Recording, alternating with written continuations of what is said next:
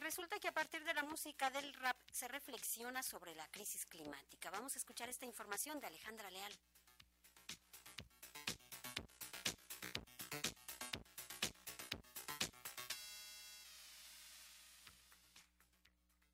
El cambio climático es un síntoma y no la enfermedad, así hay que entenderlo para promover no solo la conciencia del reciclaje, sino también el activismo comunitario que pugna por justicia social, asegura el actor Feinti Balogun, quien presentó la pieza Cana Life, ¿Puedo vivir? Hay que ir más allá de la idea del individualismo, que es una mierda, es una táctica de un sistema que no quiere ser puesto a prueba. No caerá por una lanza, caerá por cien mil lanzas todos somos una gota en el océano, pero necesitamos construir ese, ese océano. El activismo colectivo es mejor que el activismo individual. Y lo que nos venden a través del reciclaje y, y demás es eso, soluciones individuales. Eso ya pasó.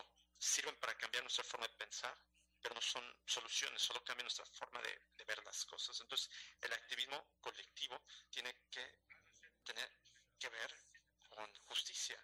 El cambio climático es un síntoma de la enfermedad, no la enfermedad. De origen nigeriano utiliza el rap, el diálogo entre otros actores y familiares acerca de las consecuencias del calentamiento global, el consumismo y el discurso hegemónico que promueve el individualismo. Y vamos a hacer la mayor cantidad de presentaciones posible y, las, y queremos que se conviertan en espacios comunitarios donde se pueda reclutar, educar.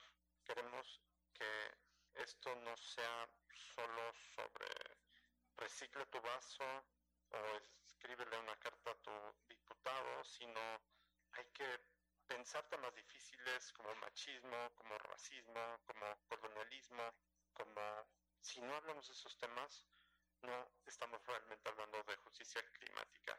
Y eso es importantísimo para esta conversación crear también un espacio seguro para expresar esto. Espacios seguros para que internalicen.